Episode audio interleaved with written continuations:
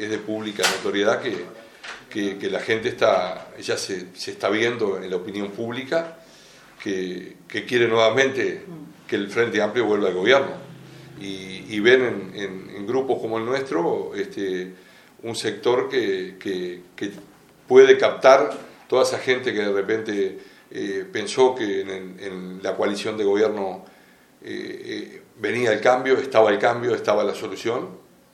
y no era tan así, que la seguridad se arreglaba de un día para el otro y que los cambios iban a ser tan fáciles y que, bueno, un montón de problemas que, que hoy eh, los vemos que están agravándose y, creo que hoy nuevamente este, vuelvo a lo mismo, la patriada eh, es un sector de, de, tranqueras abiertas y donde hay gente del Partido Nacional, del Partido Colorado, de distintos partidos que, se están arrimando, inclusive gente que, del Frente Amplio mismo, por algo perdió el Frente,